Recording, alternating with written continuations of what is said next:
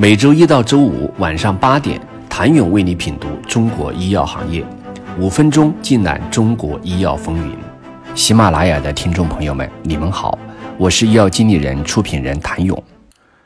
对于部分中国医药企业而言，出海或许是国内市场压缩受限之后的无奈之选，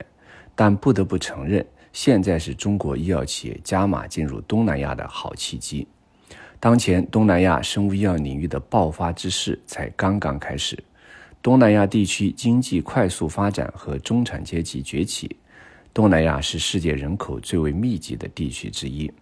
该地区十一个国家约七亿人口，地区的人口红利仍在。该地区也是我国共建“一带一路”的重点区域，拥有良好的营商和政策环境。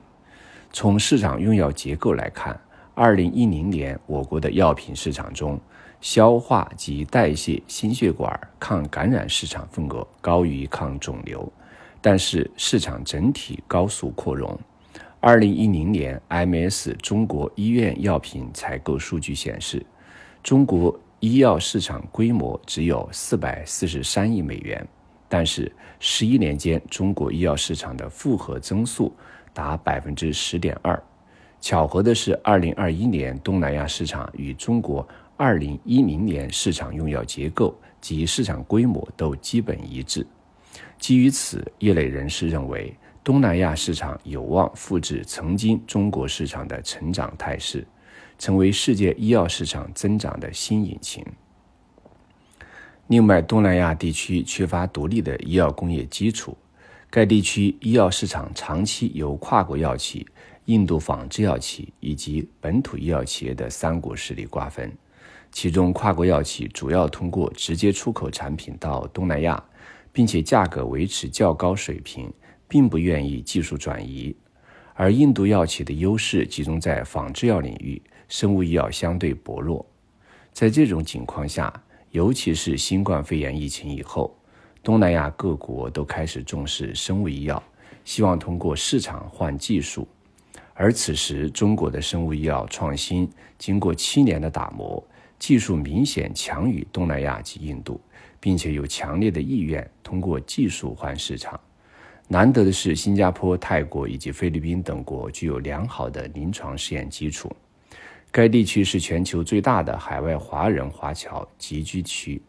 并且从我国与东南亚地区人种差异较小，一定程度上。对中国新药临床数据的认可度相对更高。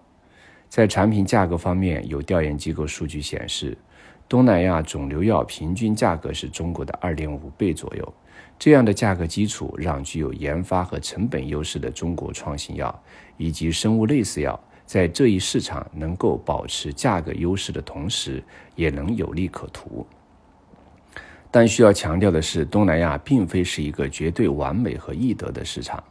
东南亚十一个国家拥有不同的国家文化和宗教信仰，七亿人口说着超过十种语言。在产品注册方面，各国的注册法规差异较大，且更贴近于欧美监管审批的内容与格式要求。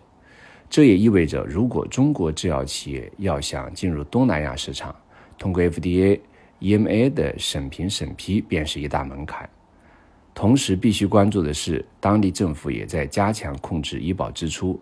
政府采购的药品大多是价格相对便宜的仿制药，这也意味着，无论是源自中国的中医药、生物类似药，还是 BIC、FIC 创新药，相关企业要想在东南亚市场分一杯羹，